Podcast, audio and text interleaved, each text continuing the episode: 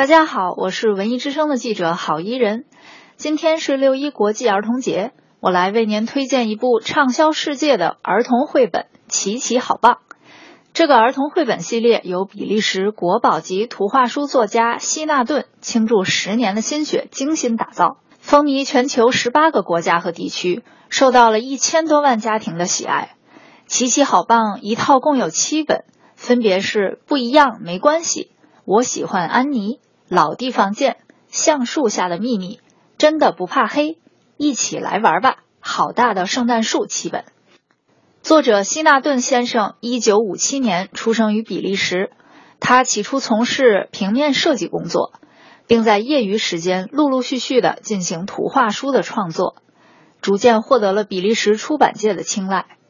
一九九八年，希纳顿创作了《奇奇好棒》的第一本。别担心，没关系。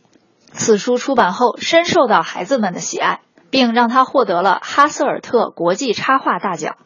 之后，这本书也在国际图书界获得了巨大的成功，版权销售到了十八个国家和地区。下面，请听京东图书的编辑来为我们讲讲这部献给孩子们的《奇奇好棒》有啥好看的。大家好，我是京东图书的吴迪，今天向大家推荐一套畅销童书《奇奇好棒》，它出自比利时国家级插画师希纳顿先生之手。这是一套儿童自我成长管理绘本故事书，一套可供孩子十年反复阅读的中英双语绘本，适合三到十二岁的孩子阅读。著名儿童文学家彭毅老师这样评价这套书：琪琪太可爱了。如果什么地方可以买到这样一只折耳兔，谁不愿意把它买回家呢？其实不用，因为我们的每一个孩子都是这样一只与众不同的折耳兔，不是吗？每一个孩子都是独特的，他们和琪琪一样，都要面对成长的困惑。只要他们像琪琪那样，不依靠大人，学会自己来解决问题。哪怕是用一种让人哭笑不得的方式，那他们就会快乐的成长。感兴趣的朋友可以在京东图书搜索“奇迹好棒”，了解更多奇迹的故事。每套都送胡萝卜种子一包，和你的折耳兔一起动起来吧！好的，感谢我们的记者们为我们送上了如此丰富的儿童节的节目。接下来走进娓娓道来，看看吕伟又有什么样的推荐呢？文化热点，娱乐爆点。且听且听，娓娓道来。新鲜文艺声音，听我娓娓道来。各位午安，我是娓娓道来的吕伟。首先是今天的专访间，和我一起走进五十岁的演员方旭。他演完了这一轮独角戏《我这一辈子》收官场之后，并没有打算停下舞台戏剧的创作。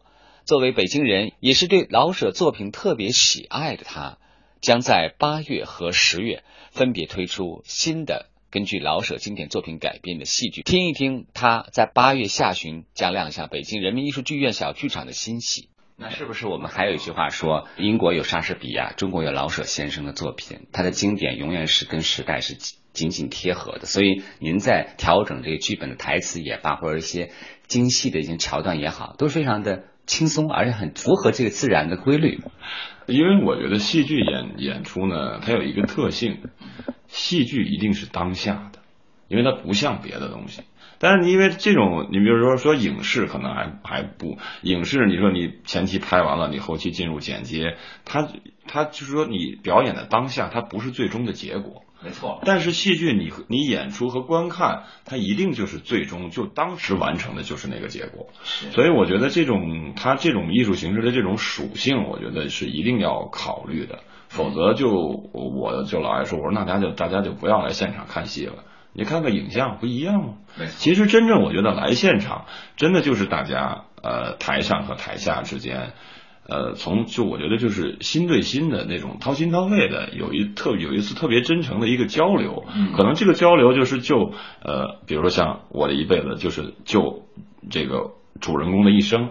就他的体验和你的人生体验，我大家都拿出来，然后在这一时刻相互之间有一个交流。嗯啊，然后包括我改老舍先生其他的作品，我觉得我也始终自己愿意遵从这么一个想法，就是我是希望我的戏开始大概五到十分钟，就马上跟观众建立一个很很良好的一个交流关系。嗯，就包括我后边比如说做的那个离婚。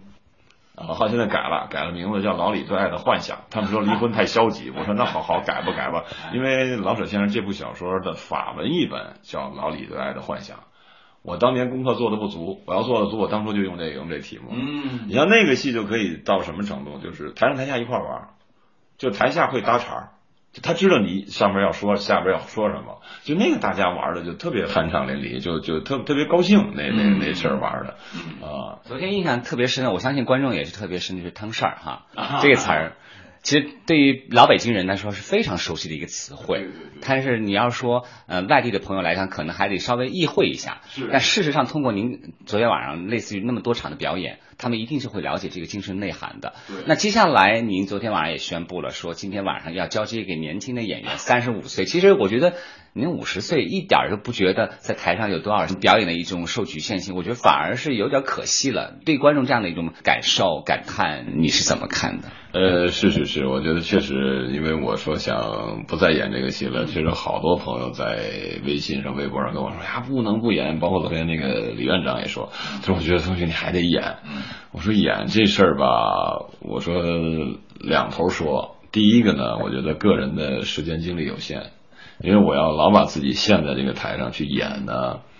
我觉得我可能，比如说我去改本子呀，或者再去创作新戏啊，我觉得可能精力就会受影响没错没错啊，肯定会是这样。嗯另外一个呢，我觉得也确实有一些年龄的问题。你比如说这个戏演完了，我夜里腿就会抽筋儿。哦，就每一场都这样。就是每一轮演完了都会出这种状况，有时候一抽大概能抽上那个这三三四分钟，抽的一身啊一身一身大汗。啊，我说别人点钱点的手抽筋儿，我说我这演戏演的腿抽筋儿。对对对，那因为因为后来我也问过一个就是学学医的朋友，他说可能是由于你在台上出汗出太多，他说可能跟钙流失有关系，这个所以你就会抽筋儿。啊，啊，这个倒也也罢了，但是我还是觉得，就是由于你个人的这种体力，如果说不是那么充沛的话，观众会累。